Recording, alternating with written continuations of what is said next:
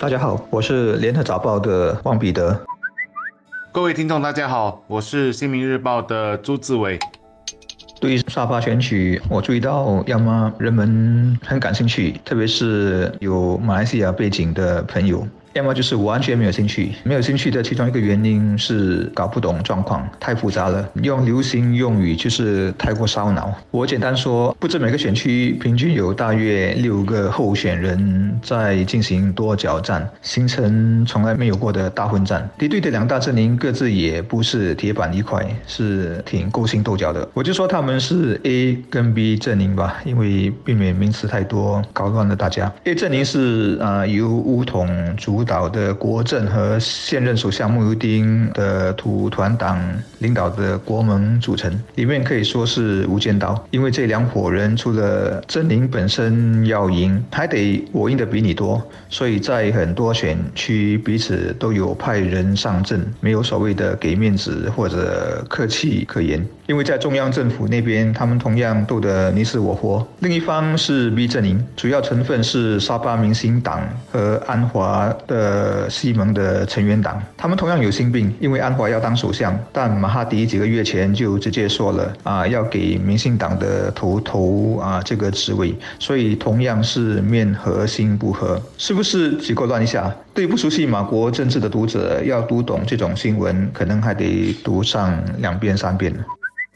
马来西亚沙巴州举行选举，一般新加坡人或许会以为这个选举和我们有什么关系，但关系却有其前因后果。政治分析家都认为，沙巴州的州选将是马国大选的前奏。因为在任的穆尤丁国盟政府目前有所谓的内忧和外患。内忧是组成联合政府的其中之一的老牌政党乌统拥有国会议席中的较多议席，比穆尤丁的党还多。占优势的人说话一定比较大声，而且乌统近来声势大涨，他们当然希望趁着东风大起时能举行闪电大选，并最后达到由他们完全执政的目标。而穆尤丁的外患就是安华。安华在沙巴选举之前召开记者会，宣布他已拥有国会议席的大多数议员的支持，还说穆尤丁政府已经垮台。然而这几天看下来，我们都算不出安华所说的大多数议席来自哪里。一些看起来好像会倒戈的政客也站出来否认。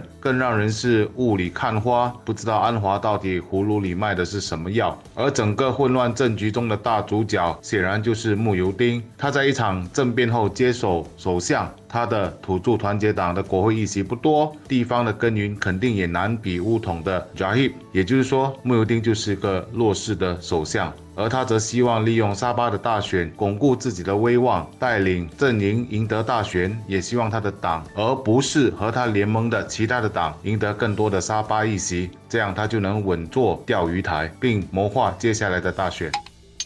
周末的选举结果，穆尤丁跟乌统这方的阵营拿到三十八席，输的阵营拿到三十四席，另外有三席被独立人士啊获得。看这样的数字，加上双方阵营里都是尔虞我诈的杂牌军，只要台面下有人再来一轮交易，重新合纵连横，那么变天是分分钟都可能发生的。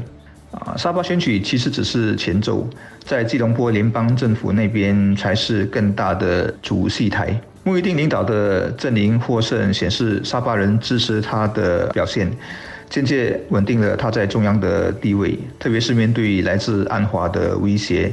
分析认为，穆尤丁下来很可能乘胜追击，举行全国大选。全国大选也是乌统和伊斯兰党所期盼的，因为虽然在沙巴乌统国政赢得的议席略微少过穆尤丁的国盟，但在西马，他始终认为可以力压穆尤丁，重新洗牌，让乌统回归到主导位置上。总之，马国政治大戏远远还没落幕。不管疫情下来怎么发展，大选的脚步是近了。